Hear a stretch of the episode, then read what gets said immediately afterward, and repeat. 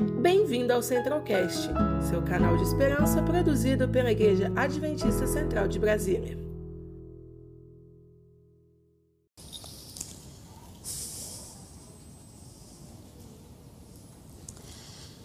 Bom dia, irmãos. Há inúmeras maneiras de se quebrar um silêncio.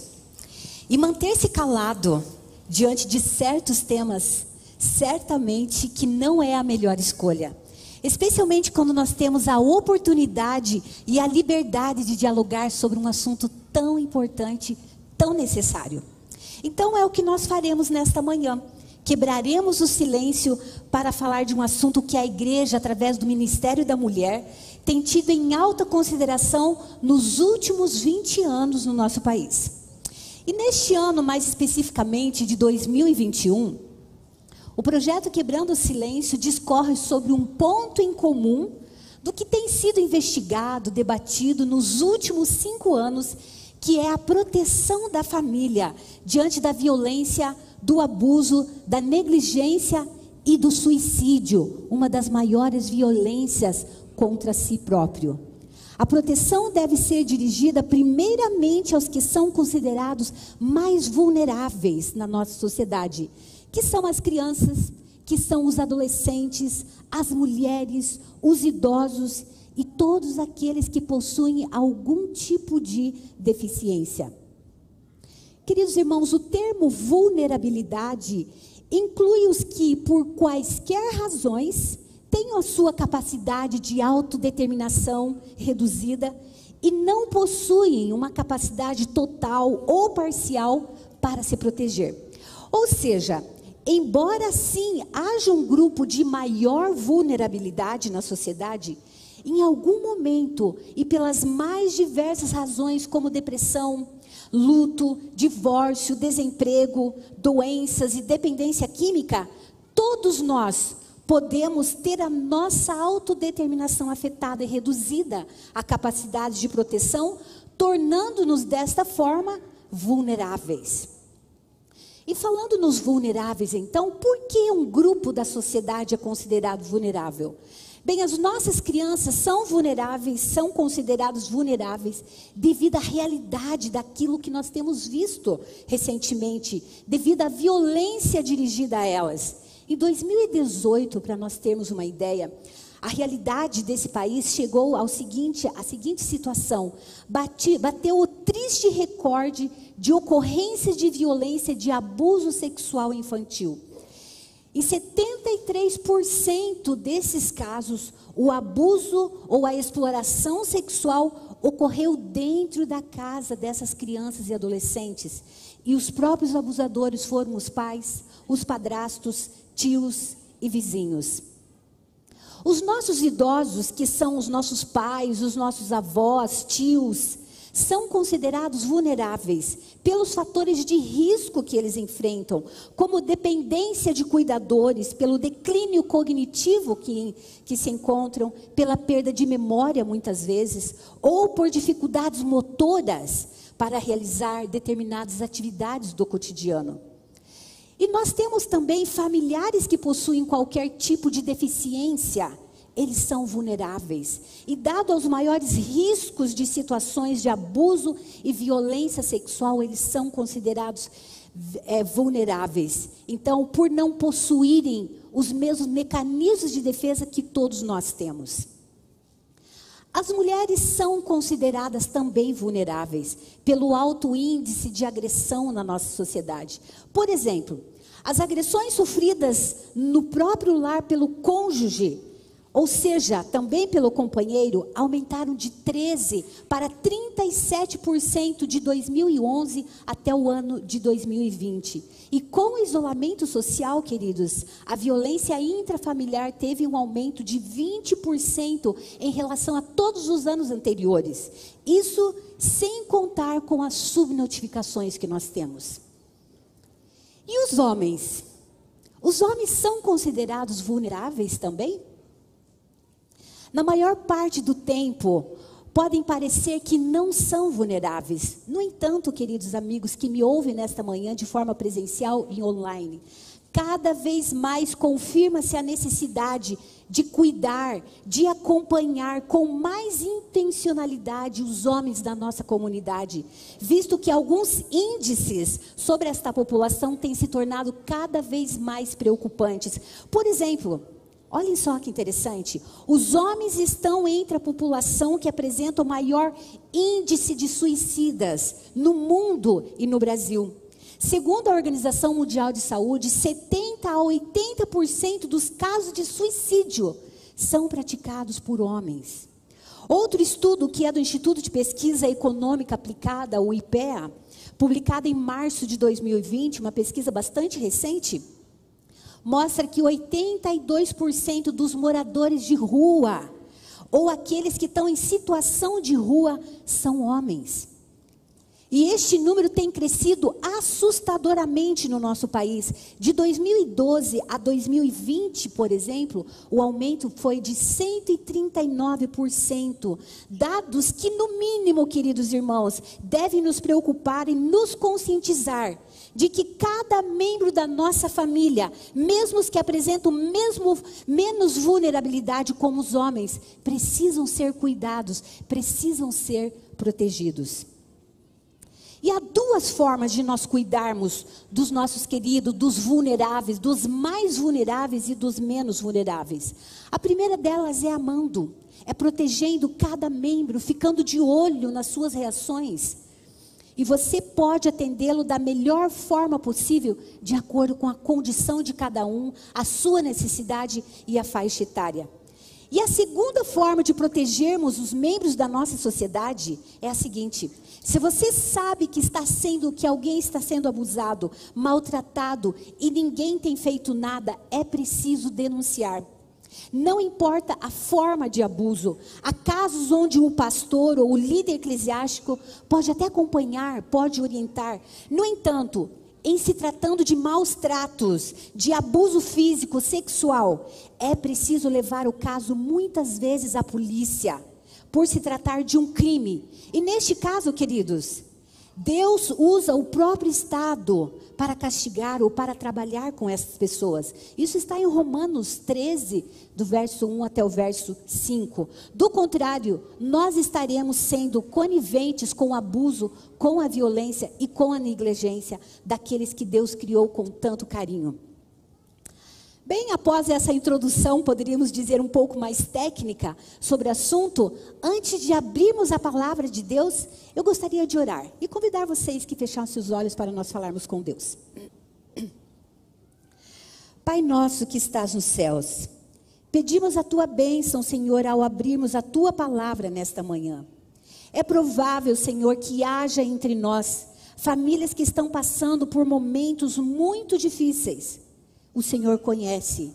Há conflitos que, humanamente falando, não conseguimos resolver, não está no nosso alcance. Envia-nos, Senhor, o seu Espírito Santo para nos acompanhar, para nos sensibilizar no papel de amar e proteger aqueles que o Senhor nos confiou. Abençoe, Senhor, de forma especial cada lar aqui representado. Confiamos que sempre ouve a nossa prece e nos responde segundo a melhor forma da tua vontade para cada um de nós, pois é em teu nome que nós pedimos. Amém.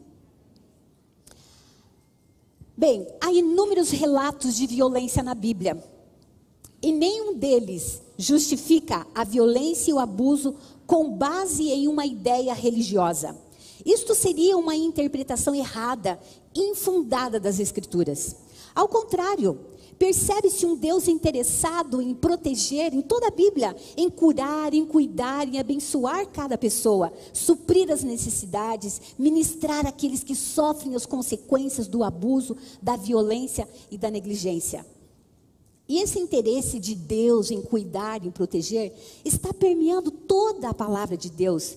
E nós vemos isso de forma muito clara. Por exemplo, queridos, em Colossenses 3, verso 19, se você quiser acompanhar, está escrito que os maridos devem amar a sua esposa. Eu vou rapidamente em alguns capítulos. Se você quiser anotar e acompanhar mais tarde, é uma sugestão também. Em Salmos 11, verso 5, nós lemos o seguinte: que Deus odeia, Deus odeia os ímpios que amam a violência. Em Romanos 12, no capítulo 12, do versos 19, 17 a 21, diz que os cristãos não devem amar, não devem recompensar o mal com o mal. E em Provérbios 3,31 diz o seguinte: Não inveje os violentos e não escolha nenhum dos seus caminhos. E em contraposição a um amor abusivo que nós vemos sendo praticado na sociedade em geral, a Bíblia nos ensina ainda que o amor verdadeiro, contrário a ser violento, a ser abusivo, ele é paciente, ele é gentil, ele não é invejoso, ele não é orgulhoso, arrogante e cruel. Isso nós lemos em Coríntios, né? Capítulo 13, do versos, dos versos 4 até o verso 8. Então, nesta manhã, queridos, eu gostaria de convidar vocês todos a ir comigo e visitar quatro famílias da Bíblia e analisar esse antagonismo que nós acabamos de discorrer o antagonismo da violência, do abuso, da negligência, versus amor, cuidado, proteção e perdão acima de tudo. E antes de visitarmos a primeira família, aí sim, eu gostaria, por favor, que vocês abram a sua Bíblia em Números capítulo 24. E neste capítulo nós vamos ler aí o relato. Pode abrir a Bíblia em Números capítulo 24. Neste relato nós vamos ler que um rei estava implorando socorro por se sentir muito ameaçado. O seu nome era Balaque. E ele estava apavorada com a multidão de israelitas cujos líderes estavam pedindo autorização para passar por suas terras. E por este motivo, então, o rei Balaque né, implora e chama Balaão, que recorria a magias, para que viesse e amaldiçoasse o povo de Deus. Relutante, tantas vezes, Balaão, enfim, foi levado juntamente com os soldados, a um lugar bem estratégico, de onde ele observava o acampamento. E ao invés de amaldiçoar o povo, o Espírito de Deus veio sobre Balaão e ele pronunciou a seguinte profecia. E aí você vai verificar em Números 24, verso 5. E a profecia diz o seguinte: Quão belas, quão formosas são as tuas tendas, ó Jacó, as tuas moradas, ó Israel. E o texto vai continuar até o verso 10, com Balão descrevendo cuidados e proteção de Deus ao prever um futuro cujas moradas do seu povo eram belas, eram formosas. O segundo verso que eu gostaria que vocês me acompanhassem está em Provérbios, capítulo 30, versos 28. E lá neste verso nós lemos o seguinte: Por vezes há algumas versões que usa o animalzinho aranha. Mas aqui, no meu que estou lendo, usa também o animal lagartixa. E diz o seguinte: a lagartixa, que se pode apanhar com as mãos, se encontra onde? No palácio dos reis, nas suas fortalezas. Diferentemente de qualquer outra pessoa, a lagartixa pode entrar, pode encontrar lá em todos os lugares, inclusive no palácio de um rei.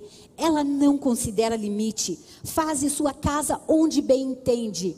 A lagartixa e a aranha são animais intrusos.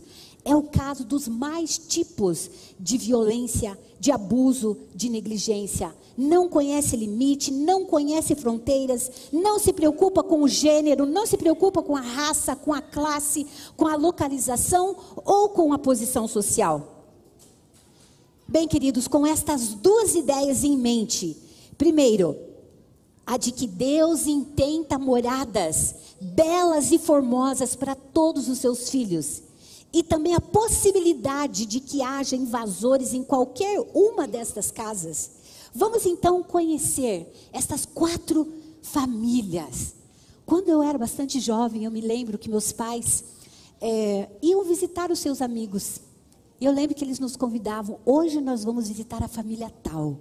E meu pai era muito missionário, ele gostava de visitar as famílias. E eram momentos muito marcantes. Nós vamos fazer isso agora.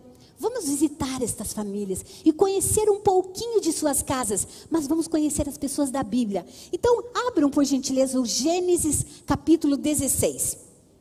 A primeira morada que nós vamos visitar é a tenda de Sara e de Abraão, relatada neste capítulo, a qual certamente era bela e formosa. Percebam, no entanto, queridos, você que já conhece essa história, né, especialmente aí no capítulo 16, que é possível notar pequenas frestas e buracos, possivelmente causados nas tantas mudanças de Abraão e Sara por onde andavam peregrinando. Por estas frestas, pequenos invasores foram sorrateiramente fazendo morada primeiramente ou especialmente no coração de Sara, um intruso chamado abuso. Não era plano de Deus que Abraão e Sara deixassem de confiar que ele, Abraão, seria o pai de muitas nações. No entanto, Sara, tomando a situação em suas próprias mãos, o que ela faz?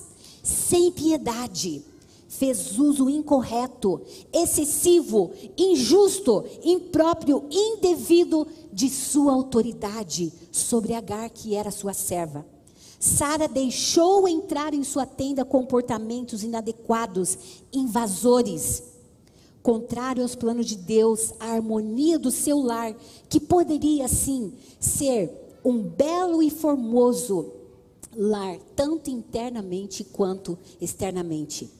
E quando ficou evidente que Agar havia concebido, o que, que aconteceu? Nós sabemos e conhecemos a história. Sara desprezou ainda mais em seu coração. E este desprezo por Agar cresceu tanto que Abraão deu permissão para que Sara lidasse com Agar da forma que desejasse. E mais espe especificamente no capítulo 16, verso 6, diz que Sara foi tão severa com Agar que ela acabou fugindo para o deserto a fim de morrer. Percebam, queridos, esta palavra severa. O escritor de Gênesis usa em outros lugares, usa essa mesma palavra severo, por exemplo, ao descrever esse tratamento de Sara por com Agar, ele foi usado para descrever o que os egípcios, ou a forma com que os egípcios trataram os israelitas, de maneira horrível durante o cativeiro. Foi essa aspereza dos egípcios que levou Deus a libertar os israelitas do Egito. Isso está em Êxodo 3, do capítulo, capítulo 13, versos 7 e 8. Sara foi muito cruel, vocês não acham? Sara abusou de Agar. Provavelmente foi a violência verbal, ela usou de violência verbal, psicológica, que tornou intolerável viver mais um segundo ao lado de Sara. Era preferível, era preferível a morte, era preferível morrer no deserto. Vamos à segunda história, vamos à segunda família. A bela e formosa, e formosa morada que nós vamos visitar agora não é uma tenda, mas é um palácio. Sim, conforme nós acabamos de ler aí em Provérbios 30, capítulo 30, versos 28, a lagartixa que se pode apanhar com as mãos, a intrusa, invadiu o palácio do rei Saul. E tudo começou com uma pequena fresta no seu coração, conforme relatado em 1 Samuel, capítulo 18, dos versos 6 até o verso 9, onde lemos o seguinte, todos nós conhecemos, quando os soldados estavam voltando para casa depois de Davi ter matado Golias, as mulheres de todas as cidades de Israel saíram pelas ruas dançando e cantando.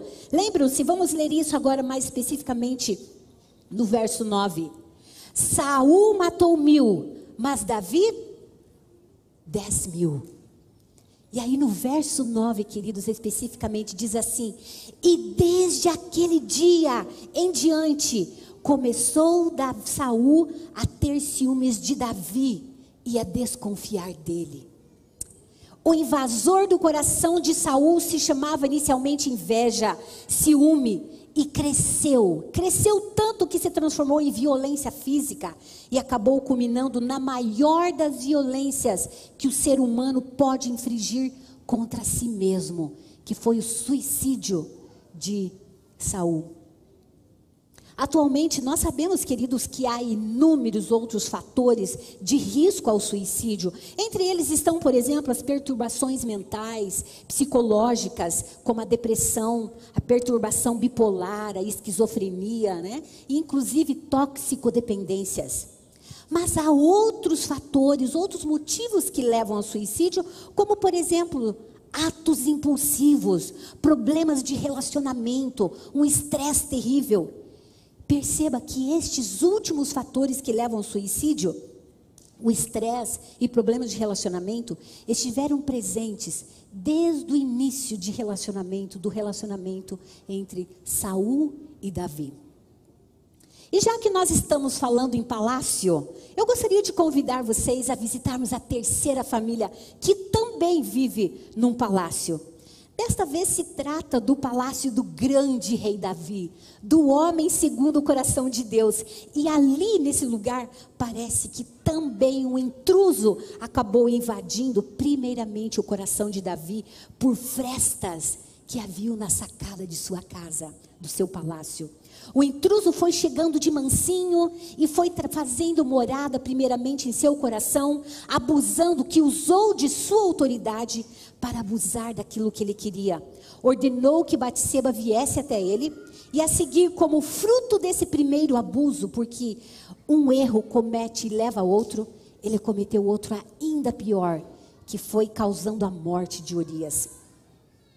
Queridos amigos, nesta mesma casa, Neste mesmo palácio, provavelmente alguns metros longe daquela sacada, o abuso e a violência foram se replicando naquele lar. Aquele pequeno invasor foi invadindo toda a família. E o que nós vemos? Nós vemos esses invasores afetando os filhos de Davi, Tamar, Absalão, Amon. Esta história mostra os danos físicos e também emocionais causados por atos de violência. Amon, como nós, Amnon, como nós sabemos, não apenas usou de violência e desonrou Tamar, mas também expulsou de sua casa como uma vítima envergonhada, despojando o que tinha antes como identidade real e passando a viver a partir de então como uma mulher desolada. Vemos nesta família então que a violência, o abuso de Davi contra Urias e Batseba abriu uma comporta de derramamento de sangue de violência para o restante de sua família. O que, que nós percebemos até, até aqui, então, nessas três histórias? Vamos falar da última ainda. Três aspectos que nós precisamos analisar nessas famílias que nós visitamos. Primeiro, ao invés de proteção, nós percebemos que em cada uma dessas três famílias que visitamos, ao invés de proteção para com cada membro da sua família, fossem eles os filhos, fossem eles é, as filhas, os irmãos, os servos, os pais, houve abuso, houve violência psicológica, sexual e inclusive social. Sim, os atos de violência exemplificados aqui também foram permitidos, ou inclusive podemos dizer justificados pelas leis de então e de como elas eram interpretadas. No entanto, queridos irmãos, em nenhuma dessas circunstâncias, em nenhuma destas famílias, era a vontade de Deus que assim fosse. Pelo contrário, percebam só, na visita que nós fizemos à casa de Sara e Abraão, aprendemos que no momento de maior sofrimento de Agar, quando foi enviada com o filho a morrer no deserto, o que, que aconteceu? Deus ministrou aquela serva, a encontrou e a prometeu multiplicar, inclusive, a sua descendência, a ponto de ninguém conseguir contar essa descendência. Ademais, Deus não deixou cumprir a sua promessa para com a família de Abraão e Sara, a despeito do grande fora que Sara deu. Há duas coisas que me impressionaram muito ao visitar esta família. Primeiro, queridos irmãos, qualquer um de nós, literalmente qualquer um de nós, até mesmo aquela senhora idosa, tão querida, tão companheira, pode se transformar numa pessoa má, numa pessoa cruel, em alguém que abusa, em alguém violento. A segunda lição que eu aprendo visitando a casa de Sara e Abraão é que assim como Deus esteve com Agar, ele continuou abençoando Sara e Abraão, ele continua abençoando todas as pessoas, mesmo aquelas que têm violência, que têm problemas dentro dos seus lares. É maravilhoso saber disso, não é mesmo? Os nossos foras, queridos irmãos, não mudam a personalidade de Deus, mas Ele insiste que nós transformemos e que tiremos alguns invasores da nossa vida. E no sofrimento de Davi, em relação a Saul, a despeito de sua vitimização, porque Davi sim foi, agiu como um vítima, como uma vítima. Deus esteve com Davi durante todos aqueles anos de perseguição e a violência, possibilitando inclusive que esse sujeito que sofreu tanto se tornasse rei. E na última história realizada, né, na terceira história de violência cometida pelo próprio rei Davi, há pelo menos três aspectos que nós podemos destacar. Primeiro deles, quando Davi é confrontado em seu crime, em seu erro, na sua violência, ao invés de justificativas, o que, que Davi fez? Ele reconheceu a sua fraqueza, ele pediu perdão a Deus. E a partir de então, Deus o perdoou. Eu aprendo com Davi que para sermos perdoados, nós precisamos primeiramente admitir quais são os nossos erros.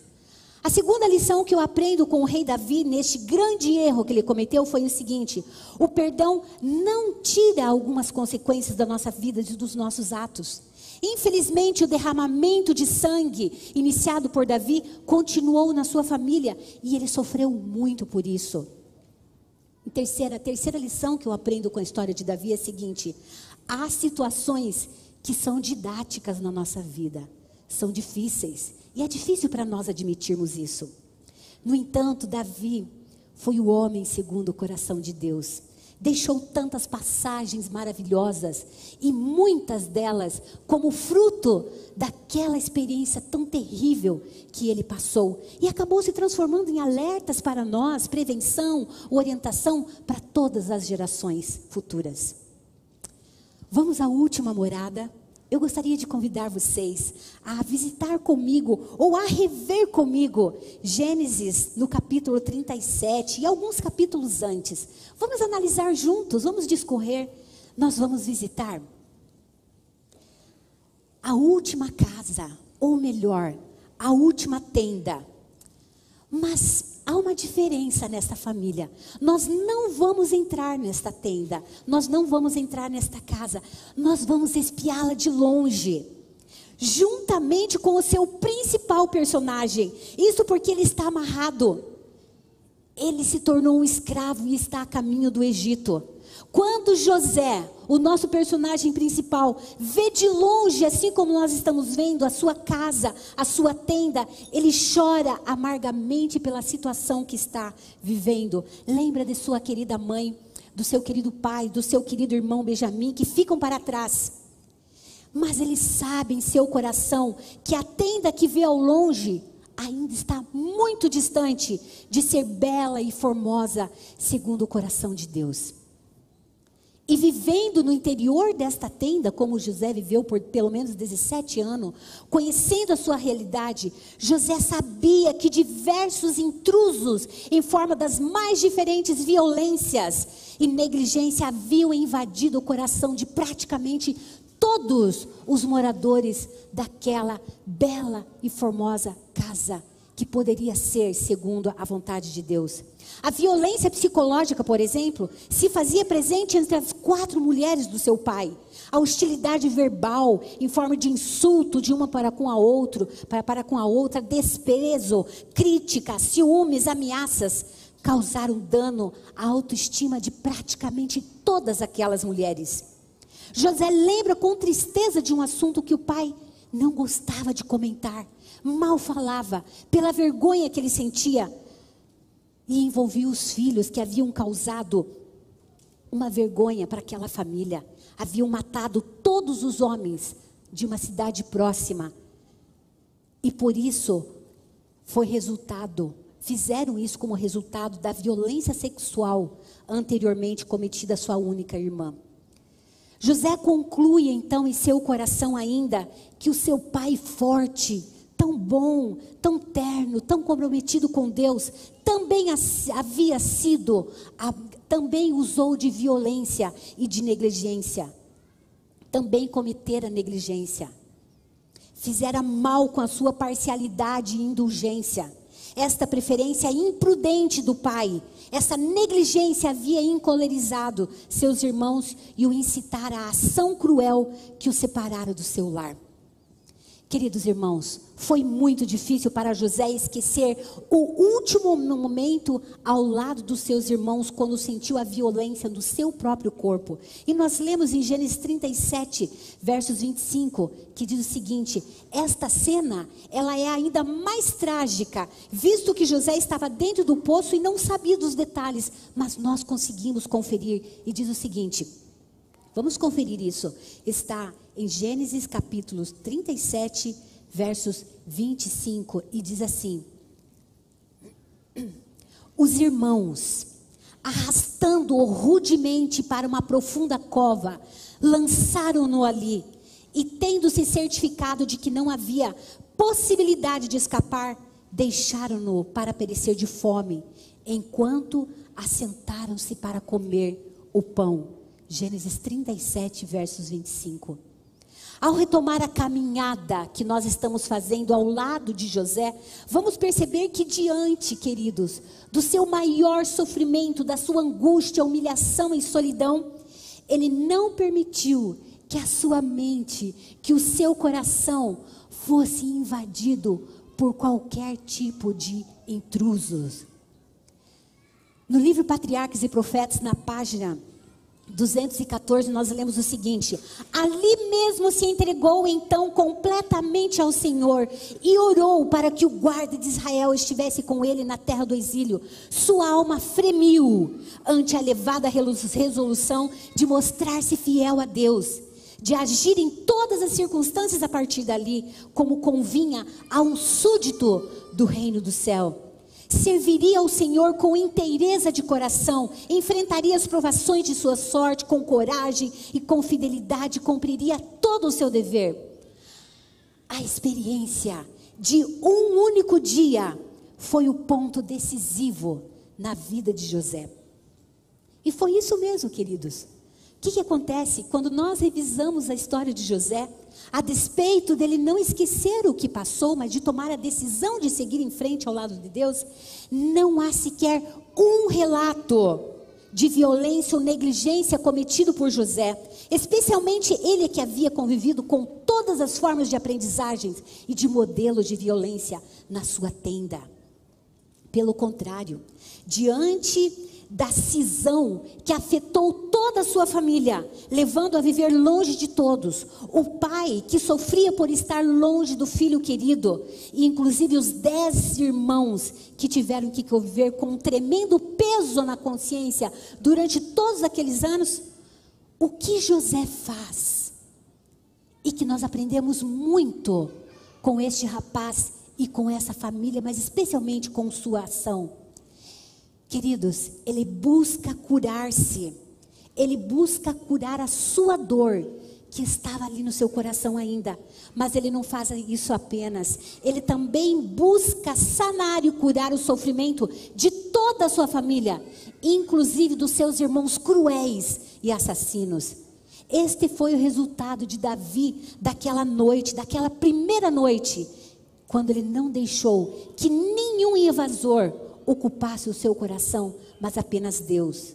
E como resultado dessa decisão, nós aprendemos coisas maravilhosas ao acompanhar José fora de sua tenda. Primeiro aprendizado que nós temos com José, queridos, perdoar abuso, violência, negligência, não significa tolerar. Não significa tolerar esse tipo de comportamento. Quando José reencontrou os irmãos, ele os colocou nas mais diversas situações, a fim de saber se eles haviam mudado. Ele queria resolver o problema, ele chamou a conversa, ele criou um contexto. Ele queria saber se os irmãos estavam arrependidos. José quer nos ensinar com essa atitude uma importante lição. Quando se tolera um abuso, seja físico, seja emocional, nós estamos ofendendo o próprio Espírito Santo. Por quê? Porque nós estamos atacando uma propriedade de Cristo, o qual ele comprou com o seu próprio sangue ao morrer na cruz. O que mais nós aprendemos com José? Nós aprendemos que perdoar, queridos, significa entregar tudo a Deus, todo ressentimento e desejo de vingança. José fez isso no caminho, naquela noite, quando foi vendido, e Deus cuidou do resto de uma forma maravilhosa, mesmo não sendo fácil para José. Quarto aprendizado: para perdoar, muitas vezes nós temos que enfrentar o nosso passado. É doído, não é? Não é difícil? Muitas pessoas têm muita dificuldade em voltar ao passado. No entanto, quando José viu seus irmãos na fila do mercado, o seu pesadelo voltou e José teve certeza que finalmente precisava tirar o seu passado a limpo. Cinco, quinta lição: muitas vezes o sonho do oprimido é se tornar o que, queridos irmãos? Muitas vezes o sonho do oprimido é se tornar opressor. Exatamente. Mas José não tem o espírito do Egito, mas de um príncipe de Canaã. Olha que interessante. E ele vai se comportar como um príncipe entre os seus irmãos. José estava no Egito, mas o Egito não estava em José. Essa é uma grande lição que aprendemos. A sexta lição que aprendemos com José: perdoar não é esquecer, pelo contrário, é uma decisão, e a melhor decisão que nós podemos fazer, até que nós consigamos e que tenhamos condições de trabalhar essa dor. Sétima lição: Deus não foi, Deus não foi em nenhum momento responsável pelo que aconteceu com José, mas transformou o que poderia ter sido muito ruim em uma grande bênção. Queridos irmãos que estão aqui me ouvindo nesta manhã, se por acaso você passou por uma situação parecida com a José, lembre-se, nunca foi da vontade de Deus que isso acontecesse, mas Ele pode transformar todo esse sofrimento em uma grande bênção, como ocorreu com José. E a última lição que eu aprendo com José é a seguinte: quem ama, protege. Queridos irmãos, não há ex-pai, não há ex-mãe, não há ex-irmã, ex-sobrinho. Não há. Só há um pai, só há uma mãe, só há um irmão, só há um sobrinho, só há um avô, só há uma avó. A despeito do sofrimento daquela família, de José, de tudo aquilo que ele passou, ele não apenas perdoa a todos. Sabe o que José faz? Ele protege a todos os seus familiares até o fim da vida dele, até quando ele conseguiu. Queridos amigos que me ouvem aqui presencialmente e também online, há muitas vítimas das mais diversas violências praticadas atualmente. Há muitos culpados vivendo com um tremendo peso na consciência. Há pessoas que não dormem pela culpa, pelas mágoas do passado. Há culpados de vários crimes cuja consciência está dominada por uma constante prática de abusos. E há ainda pessoas, como nós vimos nesta manhã, como José, Davi, Agar, a mulher apanhada em adultério, lembram-se? Pedro, que precisou de perdão. E entre todos estes, mesmo sendo vítimas ou sendo culpadas, o que fez a diferença? A decisão que eles tomaram de fazer diferente, de mudar a sua vida, visto que sabiam, que entenderam que Deus poderia estar com eles. E vocês, queridos irmãos, e eu, e nós que estamos aqui nesta manhã, você gostaria também de fortalecer os laços de proteção de sua família, a qual você tanto ama? Gostaria de fazer diferente daquilo que você tem feito? De deixar de ser vítima ou deixar, inclusive, de praticar violência contra aqueles que você deveria estar amando? Se esta é sua decisão, então, atende para três recadinhos finais que podem ajudá-lo neste caminhar. Primeiro, queridos, trabalhe a estabilidade individual e familiar de cada um dos membros da sua família. A violência ocorre em famílias que estão muito ocupadas, onde há muitos estresse e má compreensão dos papéis de cada membro da família, ou a incapacidade de enfrentar pressões. Então, primeiro, trabalhe a estabilidade individual de cada membro da sua família. Segundo, aprenda e ensine aos demais membros da sua família, olha que interessante, técnicas interpessoais. O que é isso? O que significa? Significa dispor-se a empreender, a aprender e a enfrentar a, a vida de uma melhor forma. Ou seja, trabalhar as próprias dificuldades de cada um. E para isso é preciso ajudar os membros a ter uma comunicação mais eficiente, encarar e resolver conflitos sem postergar, ser assertivos, ensinar o seu filho, a sua filha a dizer não, eu não quero, eu não posso, eu não aceito. E controlar também os estresses que surgem na família a fim de gerenciar da melhor forma possível. E a primeiro, o primeiro recadinho que eu gostaria de deixar é a seguinte: busque ajuda. A Bíblia toda enfatiza o peregrino, o órfão, enfatiza ajuda a essas pessoas, né? E ao desamparado e às necessidades em geral. A vítima e o agressor precisam sempre de ajuda e de apoio. A mãe que negligencia, que negligencia os cuidados básicos do seu filhinho precisa de ajuda. O homem cujos impulsos podem violentar uma mulher, inclusive uma criança, ou um adolescente precisa urgentemente de ajuda. E esta ajuda pode ser encontrada das mais diversas formas possíveis. Por exemplo, você pode buscar ajuda a vítimas de violência, como o Disque 100, por exemplo.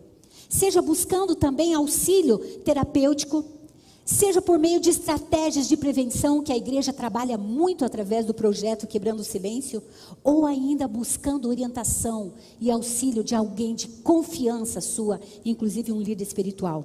Acima de tudo, queridos, busque a ajuda de Deus para ajudá-la a proteger o seu lar. Ele sempre se importou muito com você, ele sempre se importou com a sua família. Na verdade, queridos irmãos, Deus ama e protege cada um de nós. Olhem só, Ele ainda colocava os astros todos no lugar. Ele ainda decidia de que cor seria o mar. Enquanto ele planejava cada flor em seu matiz, ele já pensava em você, ele já pensava em mim. Ele já pensava na sua e na minha família. Ele queria que o nosso lar, a nossa tenda, fosse bela, fosse formosa. Enquanto Deus distribuía as estrelas pelo céu e ainda estruturava as abelhas em seu mel, enquanto Ele criava cada hortaliça e os seus frutos no pomar, Ele já pensava em seus filhos, vivendo em belas e formosas tendas sem violência, sem abuso e sem negligência. Você e eu, queridos, e a sua família e a minha família são a obra-prima de tudo que Deus criou. Você e sua família são a obra-prima e por isso Ele quer tê-los sempre ao seu lado, distante das mazelas do pecado, livres de qualquer dor, felizes, vivendo em plenitude e paz. Deus é o único que enxerga todo o fim desde o princípio. Ele é o Alfa, ele é o Ômega, a verdade e o caminho. Ele é o pão da vida e também a luz do mundo. Então, por que vivermos no escuro? Seu amor é grande, ele insiste, ele busca, ele não desiste, ele concede nova vida a todo aquele que o procura. E o mesmo amor que muda, que transforma qualquer um de nós, Deus esquece o que passou e perdoa.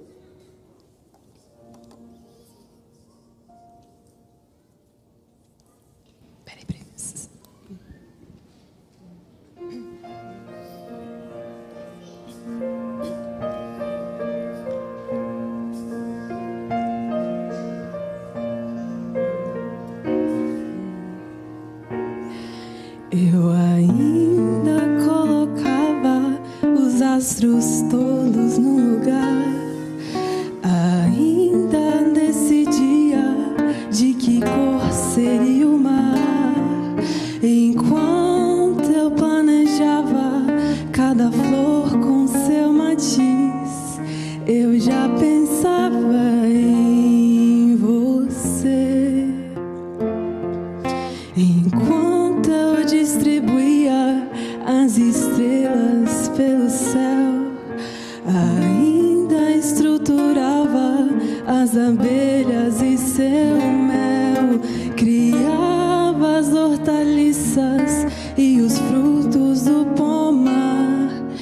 Eu já pensava em você.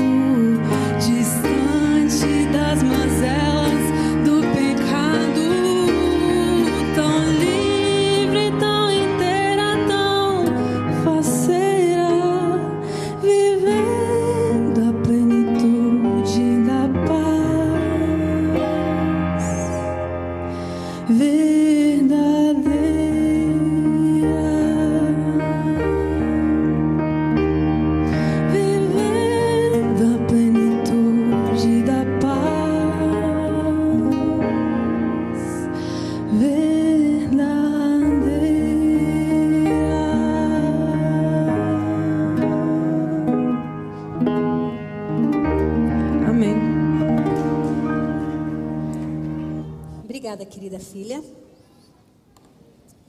Que Deus o abençoe, queridos irmãos. Que Deus o ajude nessa nobre missão de amar e de proteger o seu lar. e cada membro da sua família. Esse é o desejo, esse é o meu desejo, a minha oração. Vamos fechar os olhos para encerrar este momento. Querido e amado Deus que estás nos céus, o Senhor é grandioso, poderoso. O Senhor criou cada um de nós. O Senhor criou tudo. O Senhor criou o universo. E nós o honramos, o engrandecemos e o adoramos nesta manhã. Temos, Senhor, muitas questões, temos muitos pecados e precisamos, Senhor, cada dia confessar esses pecados que temos em nosso coração. Muitas vezes eles se manifestam através de intrusos, através de pensamentos que são pequenos inicialmente, mas podem se transformar e podem se transformar em graves problemas contra as nossas famílias, como por exemplo violência, negligência, Querido Deus, tenha misericórdia de nós. A despeito de tudo isso, Senhor, de toda essa vida que nós vivemos, nós temos tantas coisas boas. Ajude-nos a olhar para aquilo que o Senhor tem para nós. Ajude-nos a olhar para os planos que o Senhor tem para a nossa vida, para as nossas casas, de que sejam belas, de que sejam formosas. Querido Deus, no entanto, nesta manhã, a despeito dos agradecimentos que temos para fazer, confessando os nossos pecados a Ti também, nós vimos diante de Ti implorar que o Senhor continue dando a nós a capacidade de amar, de cuidar e de proteger cada um dos membros de nossa família, aqueles que são vulneráveis, aqueles que são menos vulneráveis, de forma geral, Senhor, que todos nós possamos ser protegidos por nós, porque nós temos a certeza que o Senhor está cuidando do todo e que nós possamos ser os seus servos nesta grande missão. Em nome de Jesus, nós pedimos e agradecemos. Amém, Senhor. Conheça também nossos outros podcasts: Centralcast Jovens Brasília e Centralcast Missões. Que Deus te abençoe.